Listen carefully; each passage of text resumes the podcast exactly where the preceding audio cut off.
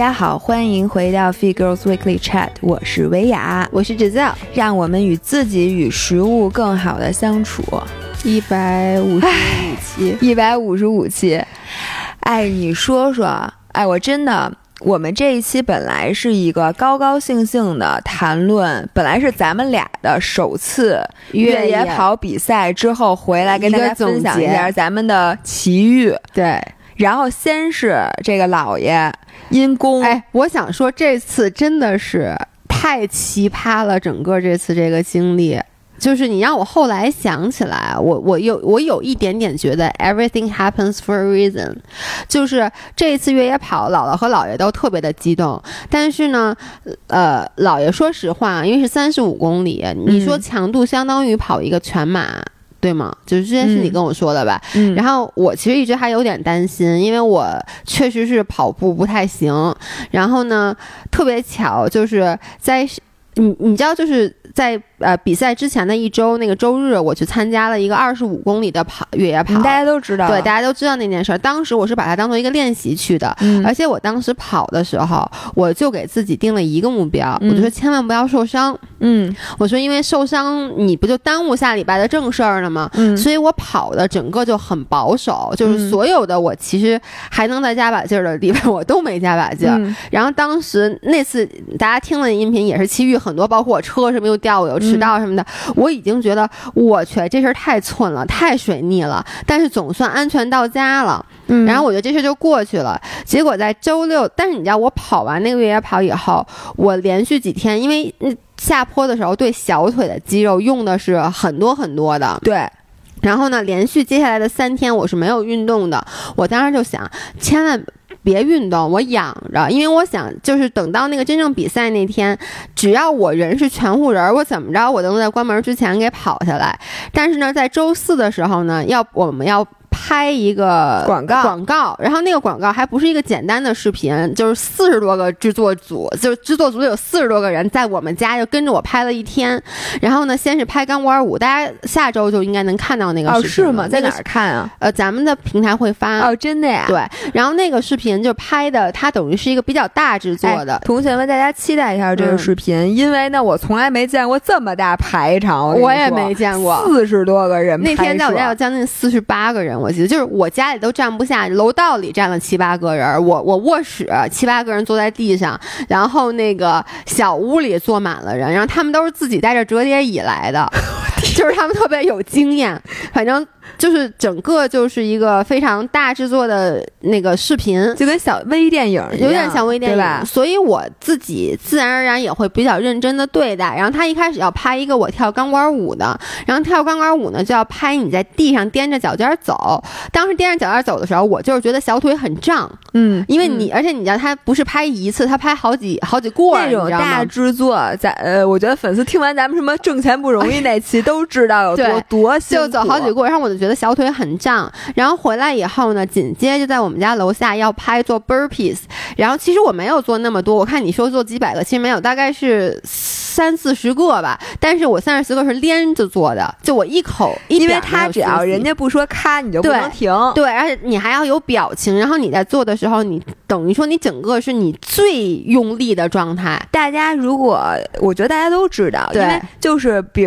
比如你平时训练嘛，你的强度可能是五，这个时候有人突然拿出相机说：“我给你拍个视频。”对，然后你一下心率就爆表了。是，然后每个动作都要做巨标准。对，然后拍完那以后呢，然后呢。要拍一个高抬腿，结果高抬腿我真是第二下，因为高抬腿我第一腿抬得很高，第二就是踩地的时候我很使劲的踩地，要那种啪啪啪啪那种感觉。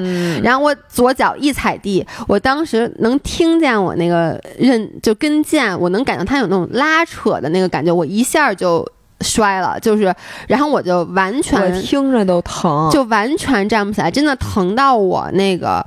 当时我眼泪都要出来了，可是作为一个非常敬业的博主，我跟他们说：“我说我真的不能高抬腿跑了，我说因为我左脚不能沾地。”他们说：“那你还有什么别的动作吗？”但是他们又不想要趴着的动作，又不然后呢，因为在室外嘛，你也没法做仰卧起坐什么的。于是我就做了一个，大家会应该会在视频里看到，我也不知道他们保没有。然后最后发现这所有的什么高抬腿 burpees 一个镜头都没有，那你可能得气死。然后他们就用了一个反正就左脚不着地的镜头，哎。然后这个就是周四，然后。并且出了这件事儿以后，我还继续一直拍摄到那天晚上十二点，然后就是基本上一直就是用右脚站着，就左脚不敢着地，所以我。周大家看到周五直播的直播之前，我就跟姥姥说：“我说你你说我还去不去？”然后因为当时周五比赛是周日，我已经那天晚上就一直不停的姥姥告诉我什么冰袋敷什么的，我就一直不停的用冰袋敷，然后用姥姥给我的那个膏药不停的贴，然后一直在用按摩枪打，就是我能想象到的所有的就是方法我都用了，然后呢。但是呢，在周五晚上的时候，我其实那时候还是瘸的，还是有点瘸。然后你不是有点瘸，你就是瘸子。然后我就想，如果缓到周日，然后姥姥就说：“你看，你就算到周日，你能走路了，但是那是三十五公里的跑步，而且还有好多的下坡，你下坡全用小腿肌肉。说你别到时候，他他当时跟我说一句话。”后来，我现在想想，真的是他当时跟我我说，我要是跑不了的话，我可以在那个 CP 点儿，我说我上救援车。然后姥姥跟我说，第一没有救援车，那是在山里。他说你就算在中间，你腿折了，你人家也不会派直升机去接你的，你还是得自己慢慢走下来。你想那有多痛苦？然后他说，第二你这是很危险的，因为呢，我们当时已经知道莫干山那个周末会是雨战，就是会下雨。你想要下雨，然后你。的腿还不能走，然后这时候又遇到泥，然后呢，我真的是挣扎很很久，最后就把机票退了。然后我当时退的时候还哭了一鼻子。是的，然后特别特别的惨。然后，但是我觉得现在想起来，你做的这个决定真的是很正确的。是，尤其是出了这么大的事儿以后，所有人其实都有点后怕。对，这样我给大家先讲一下我们整个这个这个经历，然后再讲上我们赶上这件事儿。当时我们真的是姥姥是在比赛的当时出了这个事情，然后这个情形势之急转直下。当然了，我在这里面先要说一下，就是我的这个 vlog，我今天已经粗剪完了。我对中间的这个，我觉得基本上我想拍出来的东西全拍出来，就特别真实的展现了这个全过程。然后应该会在周四。周四，这发的是周三，对吧？对，对对。周四的时候，周四晚上你们应该可以看到这个 vlog 了。然后，姥爷不是不能去了吗？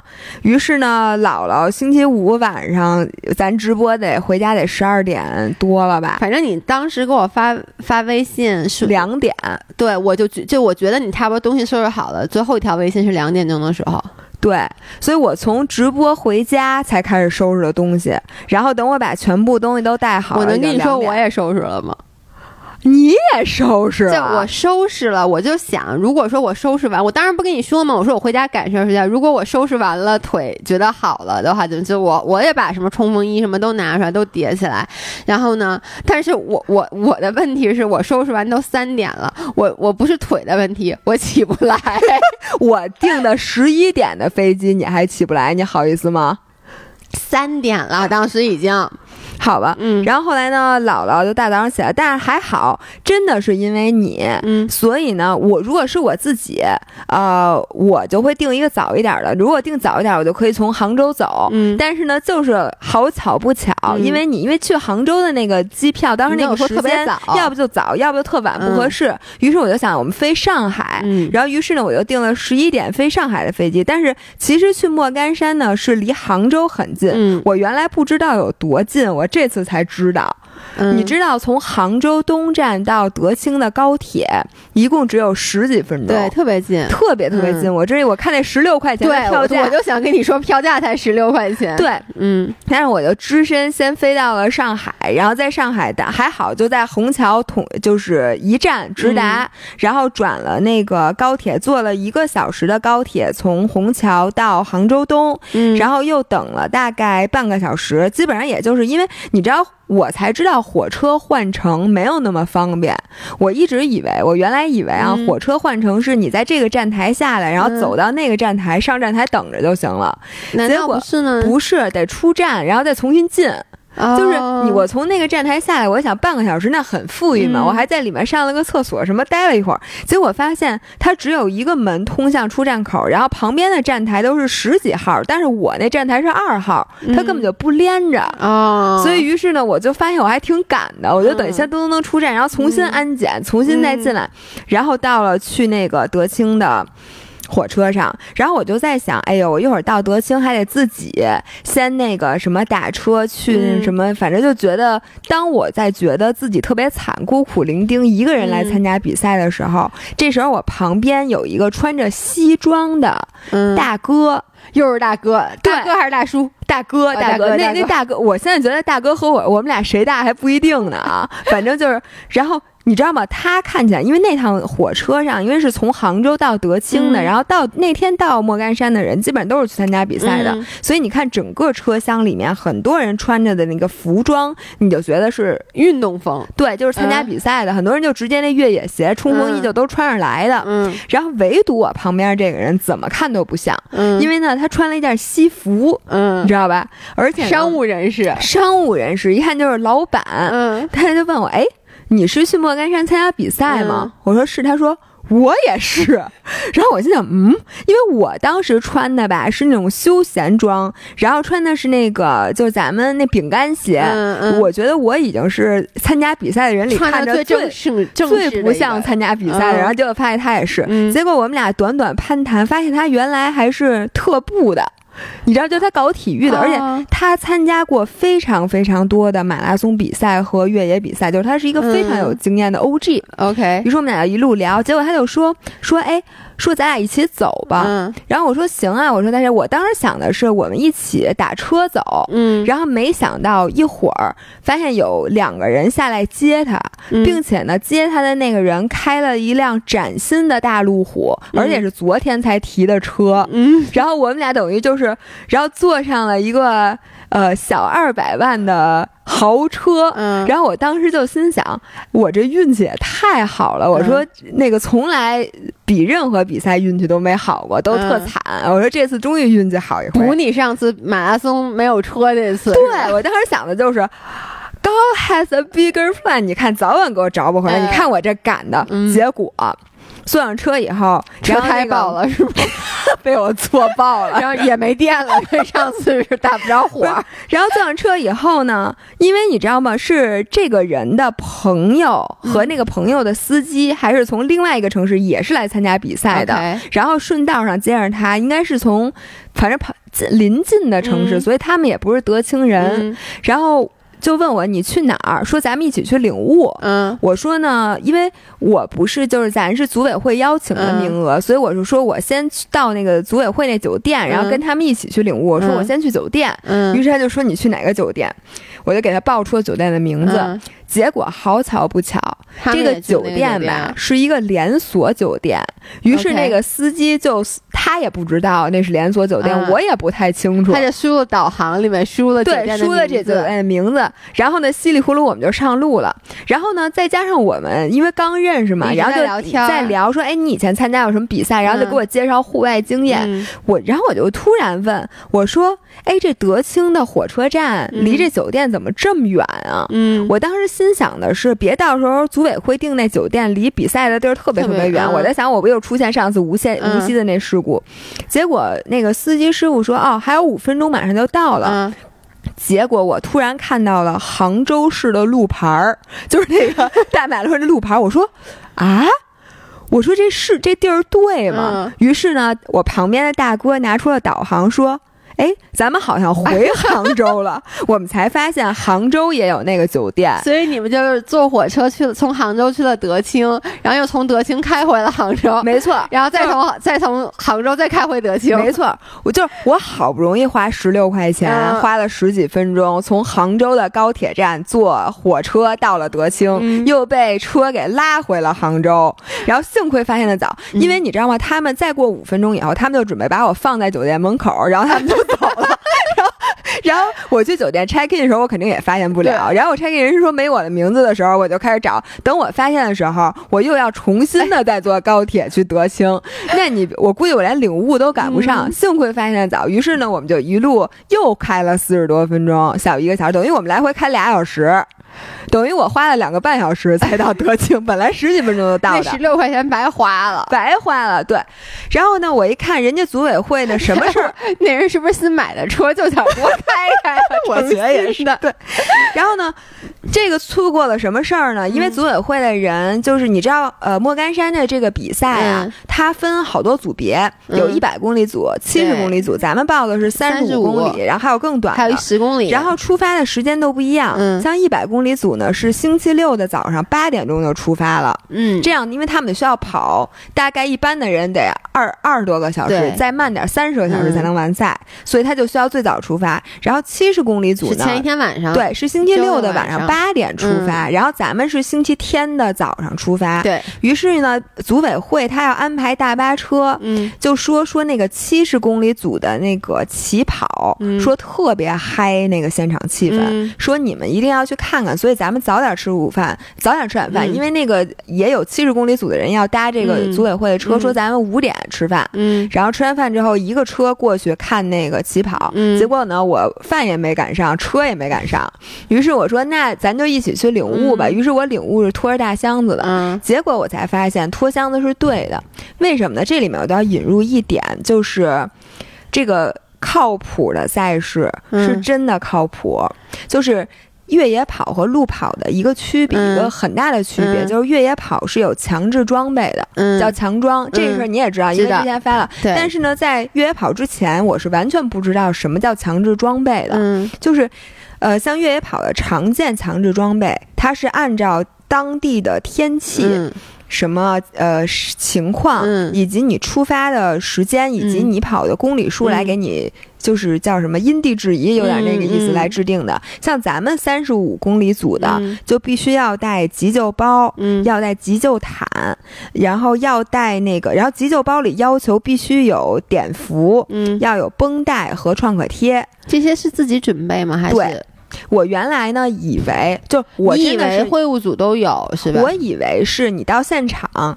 肯定会发给你，我懂你意思。或者是你先领完那物资里边都有，对。但其实不是，是你必须要拿着全套的强制装备去那儿，他才会给你号码牌。所以就是要求非常非常严格。而且我原来以为是抽查，就是他每个人查一样，结果基本都查了。嗯。因为组委会真的非常负责任，我后来才发现这些强制装备，而且甘肃那个事情我就发现，嗯，首先啊，莫干山的强制装备其实算是比较多的，就他要求很。细，而且他每一样都查了。这个其实不是说组委会事儿，嗯，而是他真的从他的角度和从你的角度都给你上了双保险，对，就是让你甭管遇到什么情况，就算是有什么突发的状况，你也是有基本的保护自己的手段的。哎，这个我觉得非常重要。所以我我想问，那其实咱们那个包是放不下的，对吗？放得下。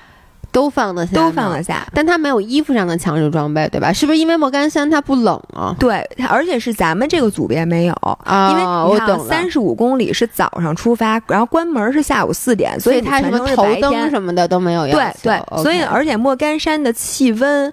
它是不会低于十八度的，基本上，而就是一直都是很热。我去那比赛，我觉得跟蒸笼一样，所以它就没有强制你必须要带冲锋衣和保暖衣物。但是我看七十公里和一百公里就不一样，对，因为它有夜里面的。对，因为晚上你一定要就是强制你必须要冲锋衣，而且我在现场就看到他们七十公里组的时候，大家都在检查冲锋衣。对，然后还有就是必须带头灯，嗯，就这些东西，而且他们都是一样一样拿出去查。我还看那个志愿者把头灯给他打开，嗯，就看看你。头灯能不能亮？嗯，而且还要你携带那个带有 GPS 的手表，以及什么充电宝。是，这这些都是咱没有的，因为咱们时间短。嗯，所以这个是组委会做的非常好的一点。对，因为你知道，其实我以前也不知道，但我那次跑二十五公里的时候，他们也是发了我一个清单，但是呢，我也没照那个准备。我必须得说，我跑那个，他确实，他检没检查我不知道，因为我到那儿大家都已经跑出去 十分钟了，所以他可能查了，我不知道。你能理解吗？因为我去太晚了，我报名报的也晚。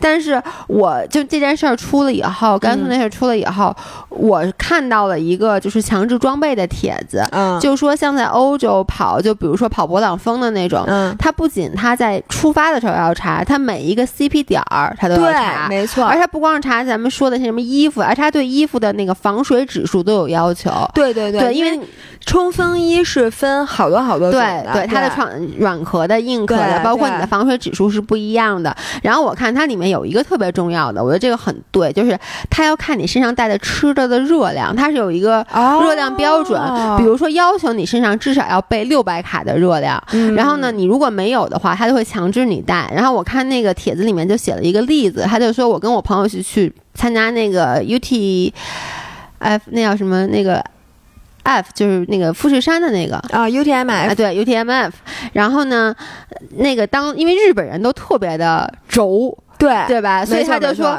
他说他朋友身上带了几个烧饼。你说烧饼是不是？我爱吃烧饼，但因为烧饼不是预包装的，它没有热量表，对，它没有热量表就不行，就死活必须让他在现场再搞到带热量标识的东西才能放他走。所以我觉得这种你听起来你觉得啊好龟毛，就如果不说说实话，不出甘肃这件事儿，我自己都会觉得至于吗？就是我觉得嗨，那我身上不是都有补给点吗？我在那个补给点在吃。因为我其实特别能理解，别说大神了，就是因为我觉得大神对于他们来讲，身上少十克重量，对于他们的速度都是有很大影响的。你就说我吧，我觉得背那么多东西好沉好热呀，好麻烦呢。我肯定是能少背就尽量少背。但是现在我觉得这件事儿出了以后，让大家对这个强制装备这件事儿会有一个全新的认知。对，然后所以我那天真的就是把我那每一样都查了，还好我你是现买的对吧？因为你肯定没带什么急救包。跟大家说一下 tips 啊，我还真带了。就是我，因为我我我是一个非常认真的孩子，尤其是第一次比赛，我觉得像路跑啊，有时候他那个参赛手册我都不带看的，因为我觉得你就告诉我你几几点跑就完了。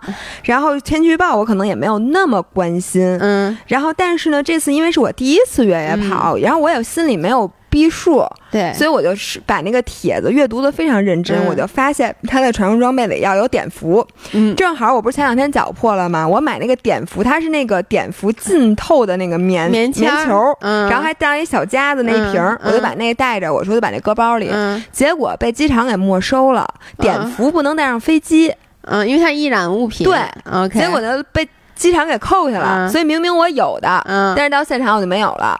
然后还好，其实就你旁边能买，然后我买齐了过去，人家就把那个参赛包给我了。然后我想说一下现场的气氛，因为就是因为他从一百公里组到那个最后的结束，大概真的是两整天，所以呢，你知道就是崇礼，他那个叫聚安里，崇礼。不是崇礼，莫干山，嗯，就他那个。那个酒店旁边，它是征用了巨大一片草坪，上面搭了主舞台。对，我看你给我发那个视频，巨嗨。对，然后各种各样的小帐篷，里面有人玩平衡车、卖咖啡、卖啤酒、卖热狗，俨然就是一副音乐节的样子。然后好多人就坐在那儿，就是。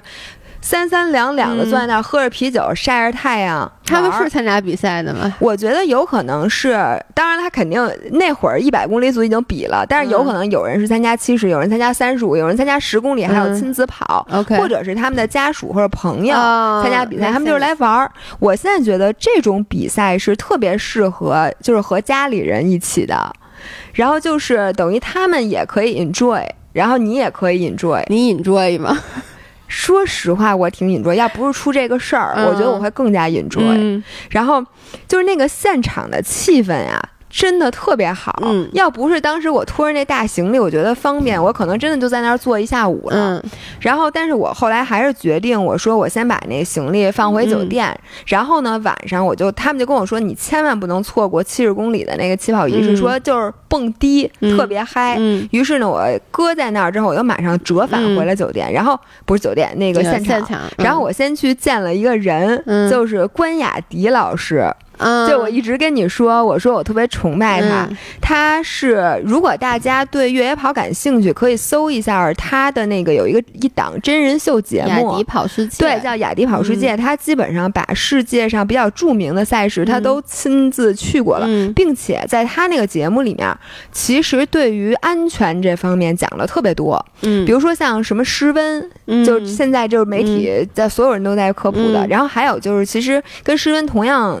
危险的是热衰竭，就是你夏天的时候中暑脱水。对对对，其实是就一个是因为冷热交换，因为冷嘛，一个是因为热，这两个是对等的。然后另外呢，还有其他的一些就是在越野的时候容易出现的安全问题，或者还有就是怎么贴绩效贴，然后怎么能让自己水少起呃水泡，然后怎么按摩，然后怎么带这个这个装备，然后什么就这些东西他都会穿插在他那个真人秀里边讲，所以我觉得真。是拍特好，嗯，我看完了之后，我就对他无比的佩服。然后我知道他跑七十公里，我说我提前先去找他一下。结果我真的，我发现这个大神和萌新，最重要的一个区别就是兴奋度的区别。嗯，就我见到他的时候，他整个人就跟要睡着了，奄奄一息，你知道吗？就在椅子上，就那种完全打不起精神。我说你是特困吗？他说啊也没有。然后我就说，因为我去找他的时候已经七点四十了，嗯，他是八点跑，嗯，他就说，然后我就说我我陪你走过去吧。他说不用再坐会儿，我们俩一屁股坐到了七点五十六，嗯，然后我就说，我说七点五十六你是不是该走了？他说不着急，不着急。说那个等一下不着急。我说还有四分钟你就要跑，而且那个地儿过去走过去怎么着也得两分钟。他说啊没事儿，我我那不着急。我说走吧。然后在我的督促下，终于把他走。这个我 vlog 里面都拍了，大家也可以看一下他那个长什么样啊。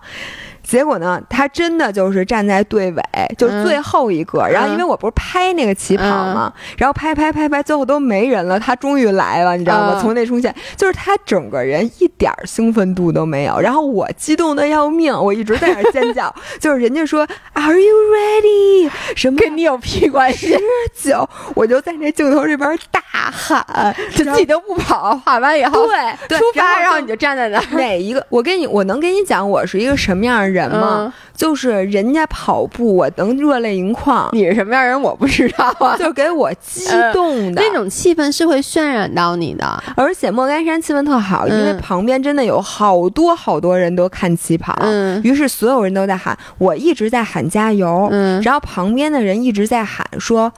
那个安全第一，注意安全！我真的觉得他喊的太明智，因为你知道，当时看起跑的那时候还没有出这个事儿。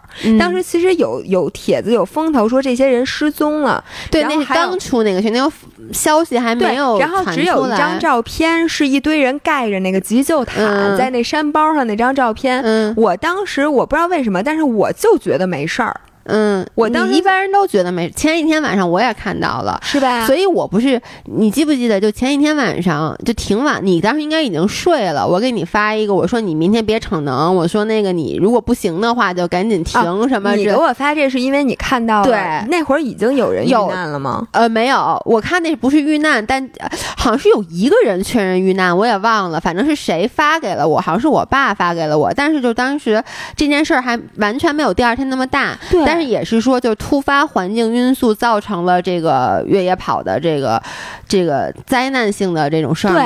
然后我当时就想，因为我知道是下大雨的，嗯，所以我不就给你发了那些嘛。然后你也没回。对，那会儿我已经睡着。我知道你。然后早上起来我也没看着，因为呢那会儿我早上起来事儿太多，就是肯定一紧就是是。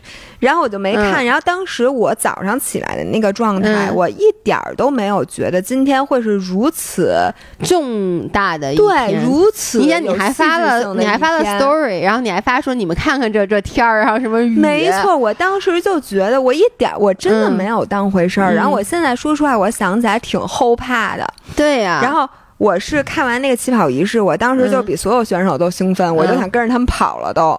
然后我一想，哎呦，我我现在回去收拾东西，因为我那什么号码牌都没别呢，而且我就是不是什么就跟你别的号码牌，你真能跑似的，人家不给算。不是，我当时想的是，其实我好多事儿都没干呢。然后我回去的话，就把我所有的装备摆出来，我觉得这还真挺花时间的。嗯，你要把衣服都试好，它跟那个跑马不一样，它东西比较多，主要是你又得带吃的，因为跑马你就带俩胶。嗯，这你得带全天的吃的，而且我当时心里没有任何逼数，我几个小时能回来，所以你就得照着一天的干粮背。然后你也想起明天下雨，你就想你的衣服得带够吧？对，你到底穿什么？然后又那么脏又泥，你还得挑可以扔就可以舍弃的东西。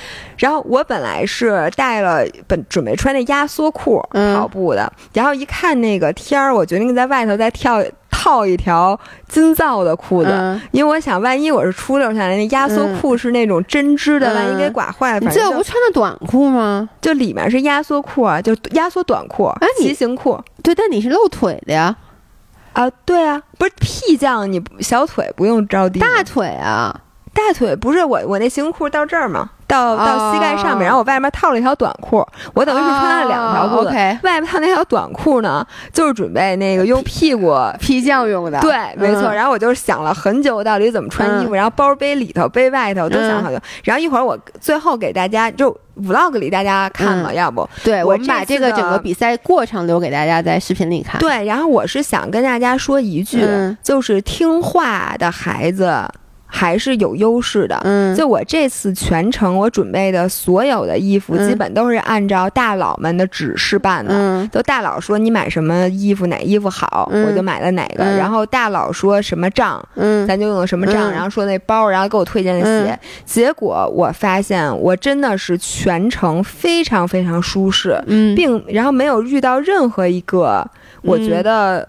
可能是因为装备因为装备的问题引起的困扰没有？对，所以这就让我第一次的完赛经历其实是非常享受的。除了天气不好，但是唯独一个就是我那冲锋衣，嗯，就我冲锋衣穿的是我跑步的冲锋衣，嗯，结果发现还没比赛，我一身上就湿了。对，因为你那其实不是防水的冲锋衣，它是防水，但是它这样的，我后来才发现啊，就是没有一个面料能做到又防水又透气。嗯，那肯定的，对吧？你要防水就捂得慌，对。然后你要是透气，它就没有那么防水，所以呢，你就需要在防水和透气之间做出选择。嗯，但我这衣服呢，有点忒透气了，你知道吗？就是。因为我跑步曾经穿过它，跑过很长的距离，它真的是非常透气。但我没想到它的防水性能真的有点差，因为你这拿水管子是试不出来的。我那天当天前一天晚上，我特地的把那衣服在水龙头下，那不行，它你因为它是，而且你知道它放上它是长期浇，你知道吗？它不是浇一下。对我浇一下，发现哎。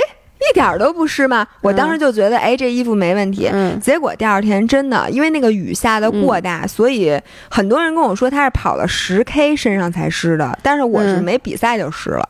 而且是透透的湿的，哎，我跟你说，湿的真的是很难受，我觉得。对，但是幸亏呢，我里面穿的是那个叉 B 的那个压缩衣，它那个衣服为什么那么贵？就是因为它的那个面料是黑科技，它的恒热、恒温性很好，对，恒温，并且它能帮你散热，而且不让你身体就速干。哎，在这里，请叉 B 的爸爸注意一下我们这边啊，因为我冬天滑雪也是，就叉 B 真的是一个很好的东西，但他家太贵，他们家太贵，真的。是巨贵，所以我在外面套了条裤子，而且我怕把它刮坏，而且不太好看。说实话，有点像有点傻。对，直接把内衣穿真的是真的是好，确实是好。嗯，对，我说到哪儿了？哦，收拾东西。嗯，对。然后呢，那天晚上倒没发生什么事儿，除了没吃上饭以以外，一切都完美。然后晚上我就赶紧睡觉了。哇塞，那第二天早上，我跟你说，我拉开窗帘那一刻，我都绝望了，就外面。瓢泼大雨。是，咱们其实早就知道了，因为当时的预报是说是大雨。对，但是我真的没想到，因为我去无锡，人家预报也是大雨，但是那大雨首先只下了一小会儿，嗯，其次是真的不算而且你在那个路跑上，它那个雨大，它它不涉及到你脚底下就溅起很多泥，而且不滑，就是它那个路也不会那么滑。我觉得主要是在泥土里面去行走的时候，那个雨对你带来的困扰是非常大的，并且如果那个雨要是今天才下的，其实还好。对，它连着下了一周。对，它它之前好多天都是下，所以那个路。我跟你说，就没有路。你知道我一直在想一件什么事儿吗？就是如果说甘肃这件事儿早出两天的话，我都觉得 T N F 就这次莫干山是要取消的，肯定的。因为当时的那个那个天气，就是我我是第二天看了那些新闻以后，我就说你怎么还不给我回微信？我后来又给你发几条，你也没给我回嘛。嗯，我当时就真的是第一很担心，第二我就在想是不是赛事方要提前。关门了，就是要要给你，因为我觉得这个赛事方，我要是赛事方，我急了。我跟你说，我得上山去赶你们去。后面事实证明你的判断是对的，就是然后在瓢泼大雨当中，然后这个比赛又开始了。说实话，在开始之前，其实就有很多人退赛。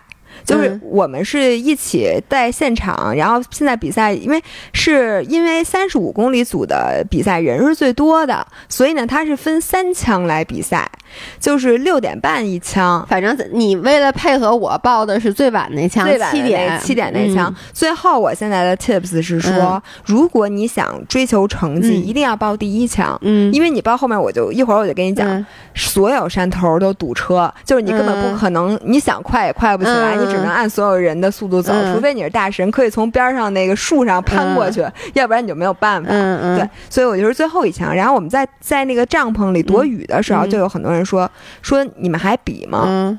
说实话，我当时啊，我这个也是我之后需要反思的地方。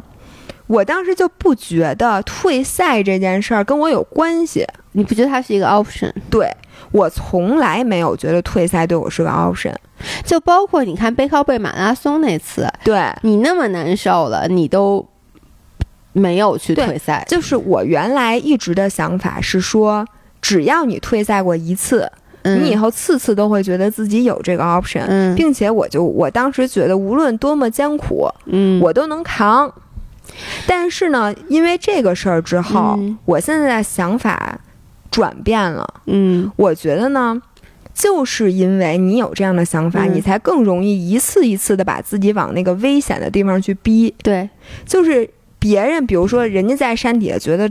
这天儿太冷或者什么的，可能正常人其实都会有一些退缩的想法。但是就是因为你以前曾经战胜过这些困难，exactly，然后你就觉得我以前都战胜，我怎么可能这点困难我就？而且就算这个困难比之前的更大，你也会觉得我以前都战胜了这些困难，那这一次我也能行。对，但我觉得这个想法其实是可怕的。就是我，我觉得这个观点，我可能之前在某一期节目里说过，就。就是我不是原来看那个就是攀登珠峰的那个叫那个 Into the Thin Air，就是那本书，然后就写那次是等于说这这一次这件事儿是中国越呃叫中国算是。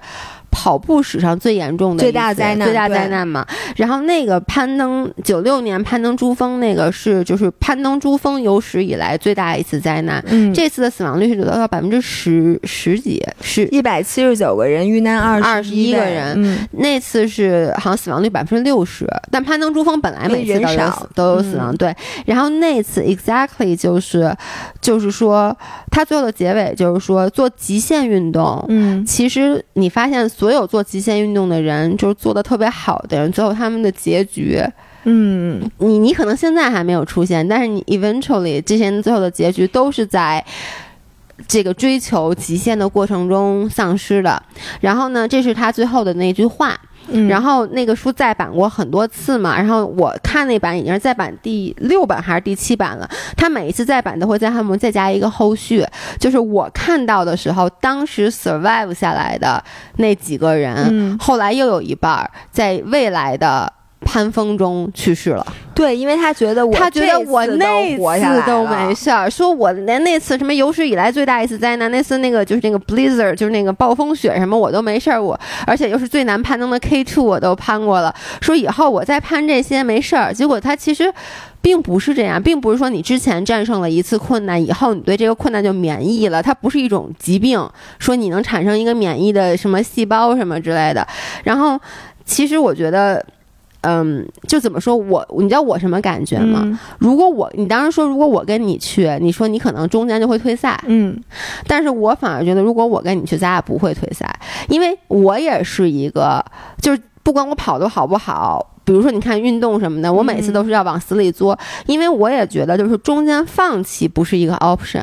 就我哪怕这次跑完了以后，我以后不参加了都行，但我就老有这种跑都跑了，都半路上了，我怎么可能就停下来呢？所以其实有时候就是这种互相就说啊，没事儿没事儿，继续往前吧，继续加油。我觉得是就是因为你之前是这样的人，才让你有那么优秀的成绩。就这些人，对，因为要不然他如果从最开始就是知难而而退的人，他可能也没有他的今天。就他可能很多，他能够，呃，就是怎么说呢？取得成绩的机会，可能因为他被他错过了。对，而且就是我相信这些人，他之前一定会战胜过很多非人的这种困难。对，肯定的。对，所以这也就是一个双刃剑，就是他既成就了你，他也毁了你。当然了，可能很多人在这里会说说姥姥姥，我觉得你说这话不公平，因为这次完全是组委会的责任。这样吧，我们我估计有一些，因为很多听咱们节目的人是也是。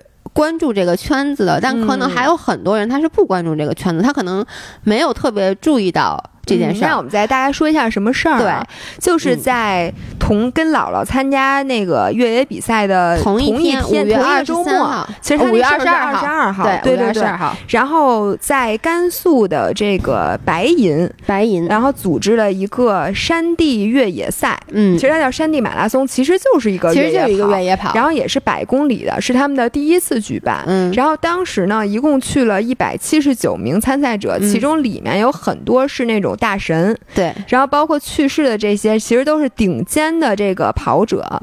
然后他们呢，就是由于，当然了，现在的事故还在调查，我们就先不说由于什么原因。反正基本上我们知道的事儿，就是他们在呃跑在一座山上的时候，然后就因为这个失温，并且因为没有救援，上是很久很久没有救援，再加上他们身上的装备什么的可能也都不太够，然后就有二十一个人因为失。温这个情况就去世了，对，而且这件事儿特为什么说是呃中国马拉松。有史以来最大的一次灾难。第一，是因为我们知道这个损失非常的惨重。嗯。第二，就是整个这件事儿，就是我看了一下，就说第一，这个马拉松赛事跟其他不太一样的是，只要你参加，一般咱们你记不记得之前有人问你说，哎，您那个跑这么多，人家给你多少钱？你说我人家不给我钱，我还得花钱报名。但是这个赛事是，呃，你只要你完赛，就给你钱。这件事你知道吗？我知道，但是我不觉得这是针对所有人的，应该是针对精英选手，就是不不，人家邀请的吧不，只要你完赛，所有参赛选手，这个比赛是，就是首先这个是所谓的，就是前几名是有高额奖金的，今天大家说过。第二就是只要你完赛，就能拿一千六百块钱哦，是吗？就只要你完成了这一百公里，对哦。所以就是说，这个赛事为什么就是会有很多人去参加，它也是因为这个。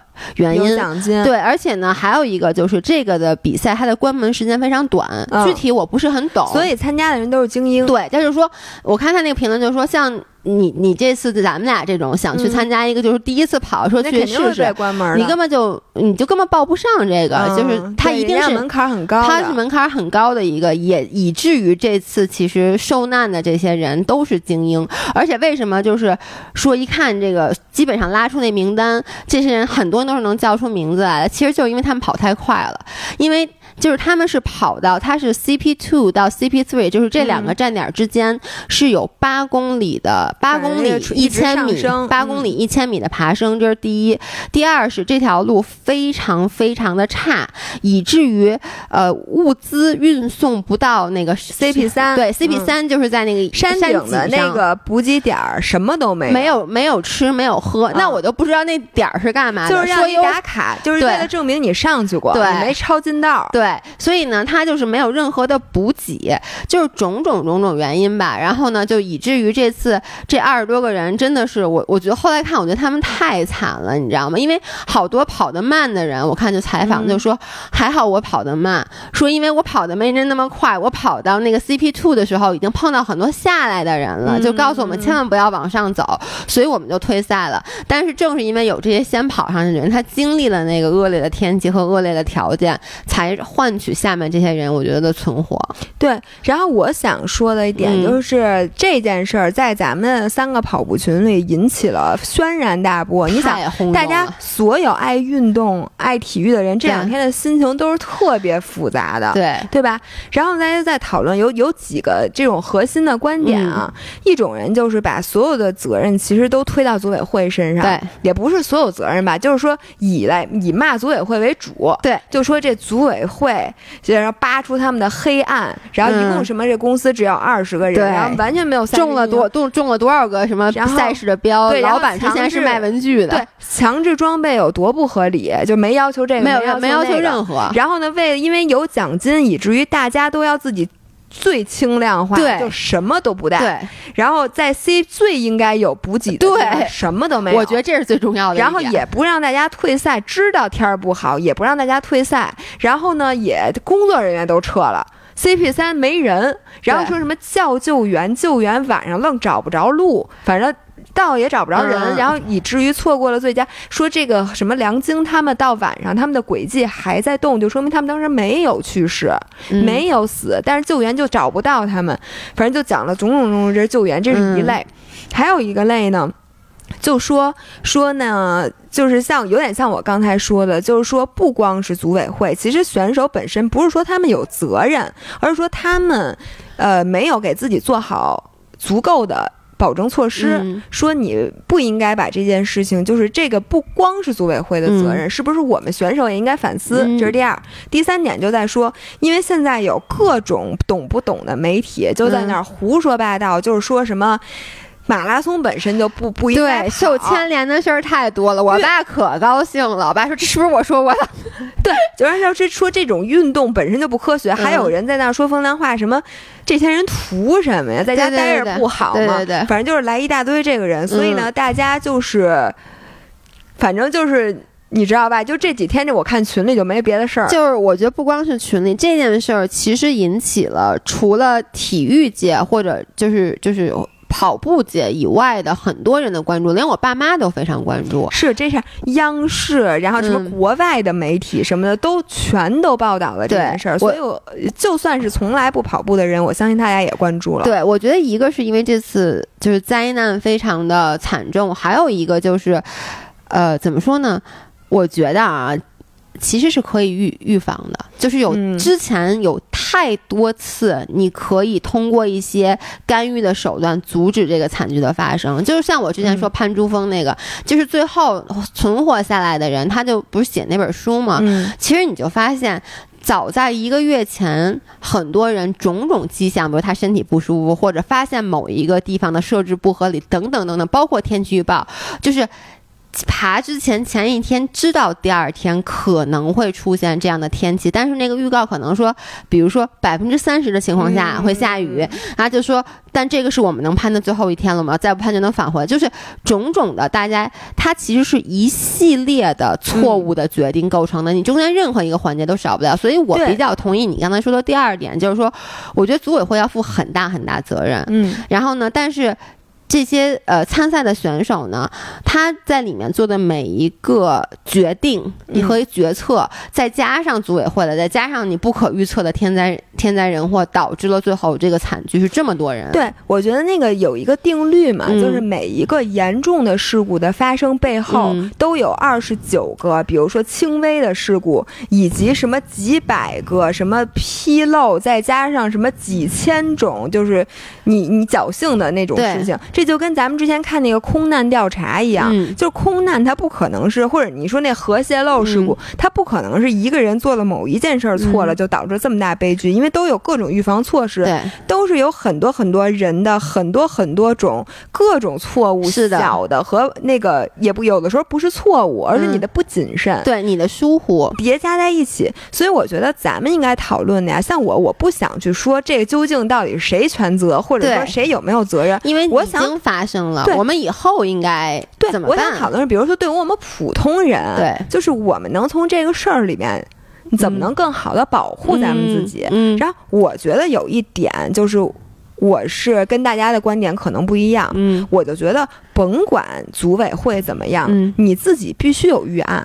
就你不能把自己的生命完全交给组委会。嗯，你说好，组委会不强制我带这，我就不带。嗯，然后组委会不让我退赛，我就不退赛。嗯，然后组委会没提醒我这个，我就可以当不知道。我觉得你当然这样做是有道理的，但是问题是你不想把生命，因为这是你自己的命，你就说他做错了。他的命他能赔给你吗？是，所以我觉得第一点就是从心态上，刚才我说的，我以后再也不说什么退，绝对不能退赛，这个东西太丢人，你就别说是跟生命有关系的。就我这次其实我挺后悔的，是因为。大家看 vlog 里能看出来，我从第一个下坡，我的膝盖就是疼的。嗯，因为呢，我是，哎，我真的，我现在觉得我完全重蹈覆辙。嗯，历史总是惊人的相似。就是在我第一次跑马拉松之前，我练的特别刻苦，你记得吗？然后我错过了马拉松，就因为你的跟腱跟我这次一样，跟腱拉伤了吗？没错，我那次是因为练的 extremely 的刻苦，于是错过了比赛。我这一次基本是重蹈覆辙。对，因为你也是你在你在比赛的。前一个一周里面练了两次，练了。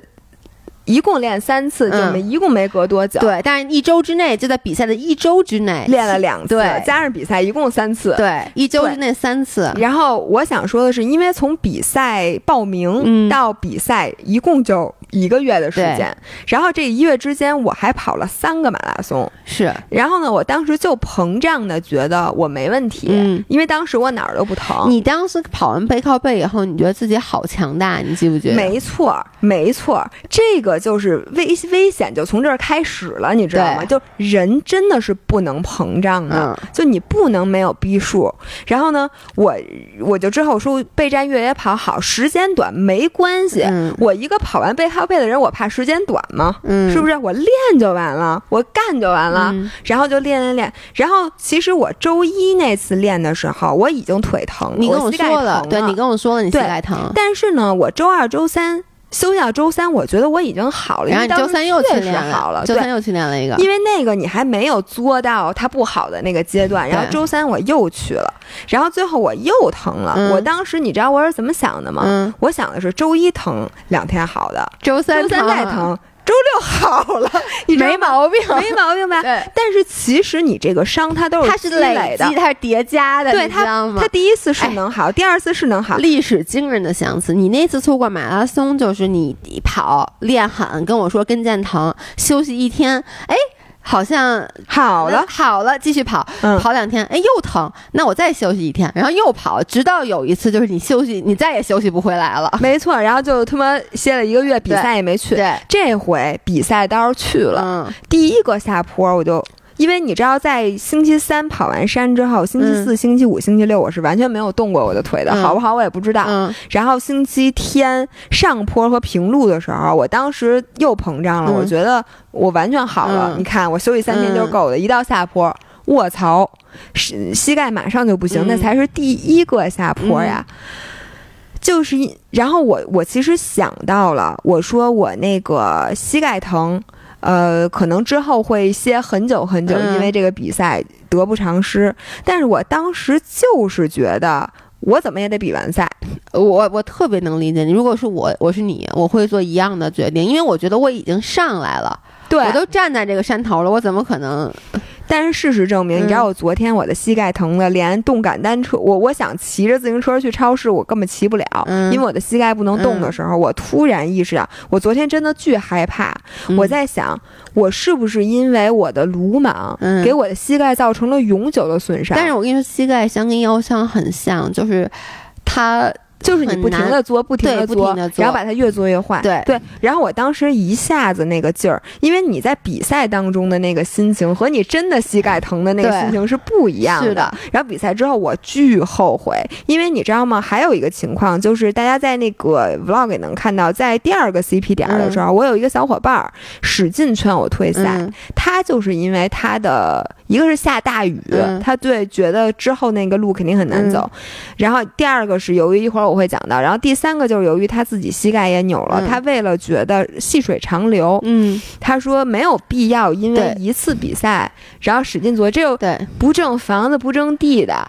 对呀，就是你图什么？是，但是我当时就跟他说：“我说这是我的第一个越野跑，我说我要是之后再有比赛，我可能就退了。但是第一个我绝对不退。我现在连这句话我绝对要说。尤其是当时，我觉得你可能也在想，我都没参加，你再弄一退赛，咱俩这干嘛呢？我当时就想的是，这么多双眼睛看着我呢，我一个越野跑，而且我现在什么事儿没有，就是现在有点疼，有点下雨，我怎么能退赛呢？我现在想到。就算是路跑，你可能还可以这样想，因为不管你出大多数危险，只要你不是什么心脏骤停之类的，你只要立刻刹车就就就膝盖疼，就你停下来到任何一个点求助，你马上可以得到帮助。但是越野跑，你只要不在 CP 点儿，你在俩 CP 点正中间，对你真的叫天天不应。没有，你说你在山头上，你说我走不动了，人家只能工作人员把你背下来。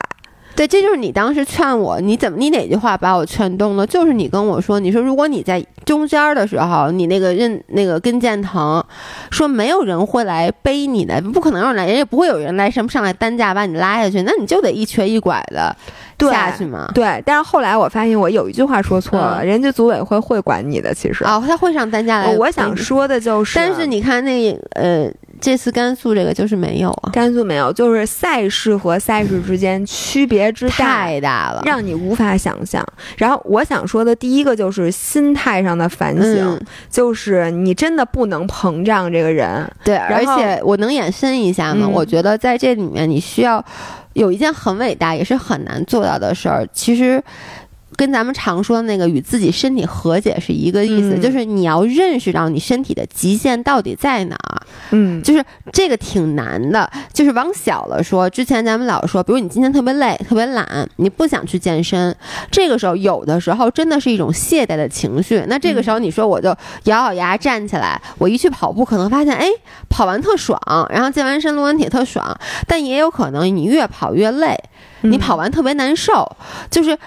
这个挺难拿捏的，就比如说，就像你刚才说的，我我在跑的时候，到底这个。是一个小的，可能是我情绪上引起的，或者我只是疲惫，我咬一咬牙我能过去。因为之前我老听到一句话，甚至你也经常说，就是你每次当你突破一个极限以后，你会有一片新的天空。嗯，就是它会，比如说你到这儿你努不动了，然后你迈过去以后，你一下有有很大的进步空间。所以有时候我们又觉得应该推自己一把，嗯，但有时候我们又说，OK，我今天的极限就在这儿，我要 listen to my body。这个怎么去找这个点？这个东西啊，只能你自己找。对。我是觉得你已经不停突破自己的人，你要意识到的是，你其实是个凡人，你不是全能的，对，而且你不可能只成功不失败。嗯，所以呢，有的时候我看有一个人说的特别对，就是比一味的勇敢更加勇敢的事儿是知道什么时候认怂。哎，我怎么觉得我也看过这句话。是吧？对，你知道我在那个，我我我讲一件小事儿，就在 CPR 的时候，组委会在拿大喇叭广播建议大家退赛。当时这件事儿已经出了，组委会肯定恨不得上来把你都绑下去。他是出了，但是我不知道怎么回事，我大概就是听旁边有人议论这件事儿，但当时我那手机我也没仔细看，其实我手机已经炸了，炸锅了，你知道吗？但是我不知道。我就心想，为什么要退赛啊？为什么要大家号召大家退赛？然后还说那个，呃，你现在退赛，我们奖牌照样给你，你知道吧？组组委会恨不得跪在地上求你。对，组委会就差跪地求我们退赛，因为但是当时吧是这样，当时只是下了雨，但是第一温度很高，第二没有风，就是其实是很难造成失温，它可就是地上比较滑。对，但是你知道它会有一个其他的风险存在，就如果山体滑坡或者就是那种对这种。泥石流，当然我我不知道那边会不会起，但如果这种，我跟如果这件事儿出了，这组委会就完了。我跟你说，这又是一个爆炸性的。对，但是我觉得组委会做的好的一点呢，是首先他建议他是这么说的：说大家酌情的根据自己的情况考虑，因为可能前面有雾，并且有那个大雨。但是呢，他又说我们也会增派这个力量。你知道后半程，因为我已经知道这件事儿了，后来，然后我一路跑，人越来越少，因为很多人。都退赛了，并且前方真的有大雾，就什么都看不见的时候，我觉得特紧张的时候，我发现隔。三步一岗，两步一哨，全是工作人员。嗯，就是你每跑个几百米，就有工作人员站着。是，然后就让你觉得这个赛事是有保障的。对我看到说好的赛事，就是国外那种大型的好的赛事，基本上那个参赛人和志愿者是一比一的标配。对对，真的是我这回感受到，真的是好多人，而且不可能走错路。嗯，每一个路口都有人给你举旗子。嗯，你你想走错都难。嗯，这是第一个，然后。第二个呢，是它改路了，就是原来呀有一个下坡，是如果下雨天很滑，你可能真的会摔，而且旁边是悬崖，比如说那种，但是它就是因为它。预案非常充分，而且莫干山经常下雨，他们全都知道这个情况，以至于呢就把有一个很大的下降改成了防火道跑，嗯，以至于这样子呢你就完全没有后顾之忧，你防火道你能出啥事儿，你就跑就完了。所以呢，我觉得这就是参加成熟的赛事、大型赛事的不一样的地方。对，我觉得其实越野跑，你就说起来，在国外都算是一个非常小众的运动，说实话，而且呢，就是国外。你想承办越野赛的话，你要有非常。就是成熟的机制以及各种的资格什么之类的，国内就是我觉得也是因为这几年突然有了这个东西，感觉我我可能之前不太了解越野跑，我这次我也不了解，完全不了解。你跟我说，我最近不就开始感兴趣了吗？你查，哇塞，越野赛好多呀，在国内每个周末恨不得都有。然后现在你看，所有的东西都 都都是延期，都是取消，然后一大片。是，其实我觉得这个是正确的，因为这件事出了以后，我觉得这次政府做的好在两点，第。第一，他没有说一刀切，他其实说的也说不要因噎废食嘛。第二个，他其实延迟是很正确的。我我觉得他需要做的是重新去审核，因为之前他是不审核的。呃，说句说白了啊，就我那次参加那个那个比赛，那个虽然是二十五公里，但是我们有五十公里的呀。虽然是白天，但是我的感觉是没有人去查装备的。嗯，至少我在 CP 点是没人查，而且你如果丢了，人家也没没什么办法的感觉。对，因为也没有人，我那天没带表，啥都没带。我我我事先你也知道，我事先连地图都没没看。我我其实你这还是有点危险。我其实其实，如果万一走迷路了呢？如果那天天气不好的话，就是危险的。因为包括我当时下来的时候，我不是脱水，而且如果你没碰到同行的人，也是危险。对，因为我其实山上是有岔路的。对，山上很多岔路，而且就像我说的，你其实到最后你就变成一个人的时候。手机是没有信号的，对，也没有人强迫我带那个带 GPS 定位的表。当时我也没收到高驰，我空着上去的。我要是在山上，而且你还没水，对我还没水，死的就是你这样的。对，所以其实现在想想很危险。对，这是我想说的第二个。第二个呢，就是。不要再看不起装备党了，哎，我觉得装备是对大自然起码的尊重。对，我觉得路跑你可以鄙视说穿着顶级跑鞋跑龟速的人，嗯，然后全身都是一身顶级装备。那你也为什么要去鄙视人家呢？不是很多人就是存在一种鄙视链，就因为你要让我跑，我就是那个穿着顶级跑，因为我跑不快呀，我跑不快还不许我在装备上使点劲儿了。对，但是我能够理解，但我觉得越野跑真的。是一个你需要认真的去严肃的对待。其实你的装备都是你保命的东西。一件简单的冲锋衣，它可以在下雨和刮风的时候就变成你失温和不失温之间的那道屏障。对，所以我觉得就是不要再瞧不起装备党，而且我觉得我从心里就给自己的一个要求，就是以后。甭管我是第几次参加比赛，我都要当做第一次参加一样重视。嗯，就是必须要好好准备。嗯，就是你一定要带够了吃的，带够这个，带够那个。我这次看所有在莫干山摔的人全是大佬，就是因为他们说很多人说说我提前太忙了，然后我没有时间看，就不知道是雨战，所以就没有带这个，然后什么没有带杖，然后穿的鞋也不对，什么衣服也不对，什么的全都是。绝对不是第一次的，因为像我第一次跑，我会非常重视这件事儿，对，然后就导致你比赛就会很。很享受，你记不记得你一开始还跟我开玩笑，你说咱俩别到时候变成那个整个赛场上跑的最差的，但装备是最好的。对，我现在觉得没毛病，没毛病，真的，一点。咱们宁肯准备的充分一点，你哪怕多背点东西，让自己那包沉一点也没关系。你看，就说这次那那个出事的那些人，他们身上都没有什么余粮的。嗯，我就在想，你跑一百要我，我我你得把锅背上。对我真的得得把。锅背上，就我跑二十五二十五公里那次，我身上背了八根蛋白棒，就是没带水，就是水 水喝完了，因为但是我真的背了八根蛋白棒，包括我们就不光是越野跑啊，我在这延伸一下，包括你去徒步，或者是现在很多人喜欢安营扎寨玩什么那个帐篷露营，就是凡是你去那种，我觉得大自然里面吧，你都要对大自然有。最敬畏，对，要有敬畏之心。就比如说你去露营的时候，你是不是那些防各种防昆虫的，就是各种我知道有很多挺贵的东西。我记得我之前感兴趣，我还查，它就什么防一个特别莫名其妙的东西，比如防熊的，然后那东西卖齁老贵的。但是我觉得以后是不是这些东西，你其实你准备着总没毛病，要不然你就别去。对，我觉得要不然你就别去，真的是。我觉得说的特别特别的对，我是觉得无论什么事儿，你多上一层保险，你多带点东西，它总是没错的。你知道，你知道，这就让我想起了我们这次去那个那个雨崩，我们不是徒步嘛？嗯，我背了好多吃的，就真的好多好多吃的。当时走之前，老爷公张远就跟我说：“说你背这么多吃的干嘛？说咱回来吃不就完了吗？说不就七个小时吗？咱走时候吃的饱饱的，然后再回来。但我不，我就带了。”什么八个什么茶叶蛋什么各种东西，我跟你说，最后一点儿不剩，全吃了。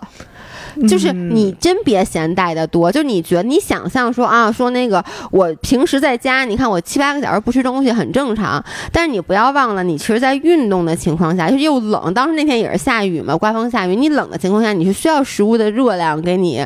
补充体力的，所以大家不要嫌麻烦。对，然后我最后一点想说的就是这件事儿，我真的不希望因噎废食。嗯，就很多人现在那些负面的全都来了，对，就恨不得就把这个户外运动一棒子打死了。对，我觉得这个是所有热爱运动的人最不希望看到的。是的，你要说难听点儿，你说马拉松什么的极限运动容易死人，你在家吃点心还容易死人呢。那你说？糖得糖尿病是不是也死人？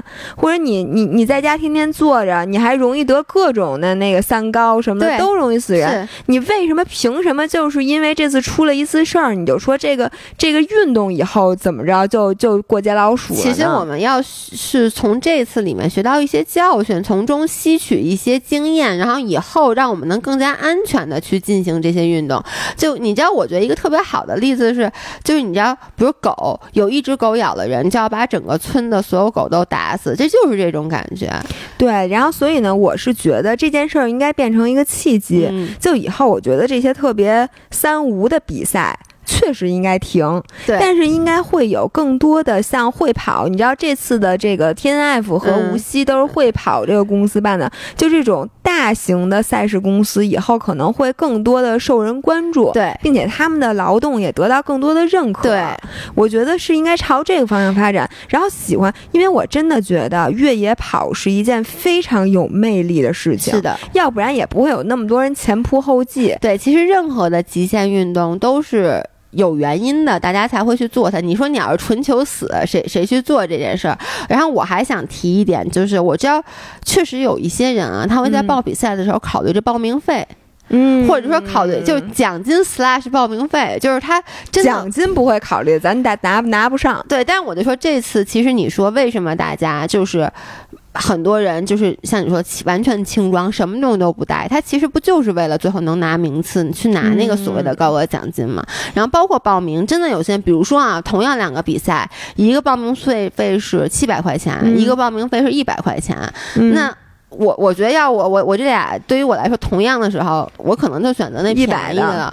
但是你不要忘了，他七百块钱就是因为他给你一比一的配置这个志愿者，他给你在每一个 CP 点，其实就说那个 CP 三那个点儿，不是说车车运不上去。我跟你说，我真的觉得你车不运不上去，人也应该人力去运上去。你既然在这设了 CP 点，而且那是最艰难的路段，你为什么什么保障都没有？对，其实他就因为为了省钱嘛。你想，你人力去把这些东西运过去，你得多少钱？就在这种时候，我觉得我们还是要选择那些正规的、大型的，即使它可能报名费稍微贵一点的活动。对，你可以说你要觉得贵，你可以不参加，但你参加不要玩命，不要拿自己的生命开玩笑。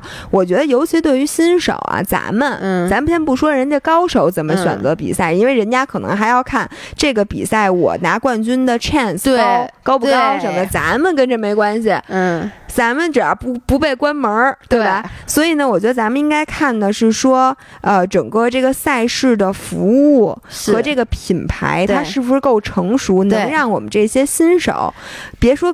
就是更安全，这是起码的。我觉得还有一个就是快乐。对，我觉得其实越野比赛啊是非常非常，就你看啊，呃，像珊珊，嗯，还有之前什么其他的一些朋友，他们的首野的经验都非常不愉快。珊珊那次参加五十公里的崇礼，从来没跑过步，就是这姑娘没跑过步，去参加首野五十公里，穿的是跑鞋。对，我觉得这呀最更大的原因是他自己闹的。你说你不练，对吧？然后你非要你也不看装备，你就单凭一腔热情，你我觉得他就是冲着受罪去的，他就没想引住。但你看当时也没有卡他，他什么装备都没有，没有卡他。鞋人家不管，对，但是他什么登山杖啊什么之类的，登山杖不是强装，对，但是你像我看，因为这两天就因为这件事儿，我看了好多帖子，我就发现成熟的那些国外大型，他别说登山杖，他会要求你在哪公里到哪公里必须要使用登山杖，哪公里到哪公里是不能使用登山杖，他会给你非常严格的要求。我觉得这种。真的放在之前，我会觉得怎么那么事儿？我愿意，我自由发挥，我 freestyle，我愿意怎么跑怎么跑。但现在我觉得非常有必要。对，然后我是觉得，我最不希望看到的就是大家入坑之后闪电退坑。嗯，我为什么这次也是不想让你去比赛呢？就是我怕这一次比赛之后，你跟董珊珊一样，嗯，就是有可能就是你最开始抱着一腔热情，你去，如果你比赛整个过程特别痛苦，对你可能真的不想再去了。所以。我觉得呢，就是选择一个靠谱的赛事，也是让你能真正享受这比赛的一个必要条件。你说你又去一个，比如说你都饿贼死了，到那 CP 点发现没吃的，然后你饿一路，你说你能高兴吗？你不一路得骂骂咧咧的。是的，所以我就觉得，像那个，就是大家可以去查那几个中国非常成熟的赛事，我觉得应该是大家的首选。对，所以其实即使因这件事发生了，我还是希望我未来是可以参加越野跑的。大家都报了崇礼的比赛，希望还能办。对，希望还能办。然后我觉得。希望其实更多的人喜欢上越野，因为它本身还是一个很有意思的运动的。对，但是有意思的前提是安全，保护好自己。然后另外的话就是别作。其实一句话对自己有点逼数，对，真的对自己量力而行。哎，我我最后一句话总结啊，我上次参加越野跑不是我说有一个刘叔嘛，嗯，然后这次是这样的，我周六，嗯，呃呃不对。周六晚上我不给你发微信，你没回嘛？但当时还没有那么严重，然后呢我就睡了。但是我第二天早上起来，我先是醒了一下，然后醒的时候呢，我就看到刘叔给我发微信，说我弃赛了，说那个就是。太滑了，说那个你们也要小心，能弃赛就弃赛。然后我给他回了一个，我说我没去，然后我就开始找你，结果你啊一直不回我，然后我就开始在，然后我就开始看那些乱七八糟的那些帖，越看越害怕，越看越害怕。然后当时还挺早的，后来我又困了，我又睡，然后我整个那个睡觉的时候，那个做梦就是要梦不梦的那个感觉，我就在想，如果你这次死了，我得特别自责，因为如果我陪着你去，可能会死的更早了。我觉得 我还能救你。我说别到时候就因为我没去，我因为我当时特别怕你一个人，你知道吗？结果后来还好你没事儿。然后最后一句话总结。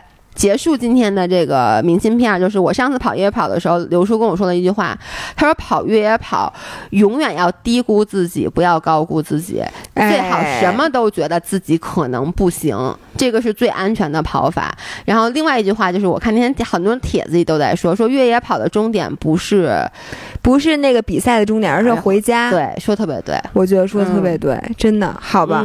那用这句话跟大家共勉，然后等着周四看这个带画面。的部分，你就能知道这次比赛实际长什么样了。好吧，那我们周五见，周五再见，拜拜。